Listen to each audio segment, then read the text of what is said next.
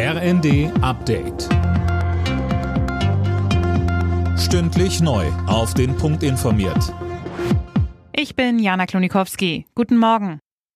Die Lufthansa hat die erneute Streikankündigung von Verdi als unverhältnismäßig kritisiert. Die Gewerkschaft ruft die Lufthansa Bodenbeschäftigten an mehreren Flughäfen ab Dienstag früh für gut einen Tag zum Warnstreik auf unter anderem an Deutschlands wichtigstem Flughafen Frankfurt.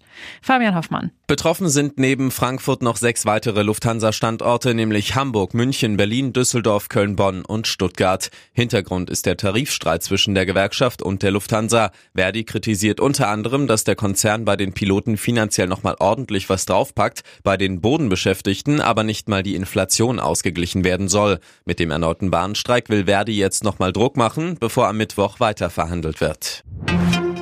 Nach dem Tod des Kreml-Kritikers Alexei Nawalny gehen die russischen Behörden hart gegen seine Anhänger vor. Wegen öffentlicher Trauerkundgebungen sind Berichten zufolge mindestens 150 Menschen zu kurzen Haftstrafen von bis zu zwei Wochen verurteilt worden. Mindestens 400 Menschen wurden festgenommen.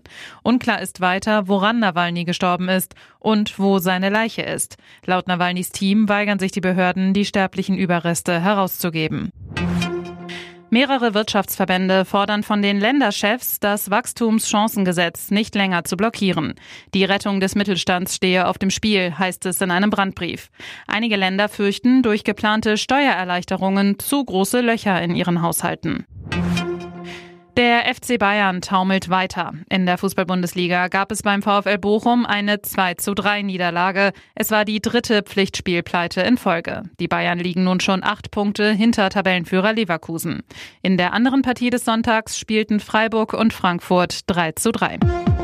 Alle Nachrichten auf rnd.de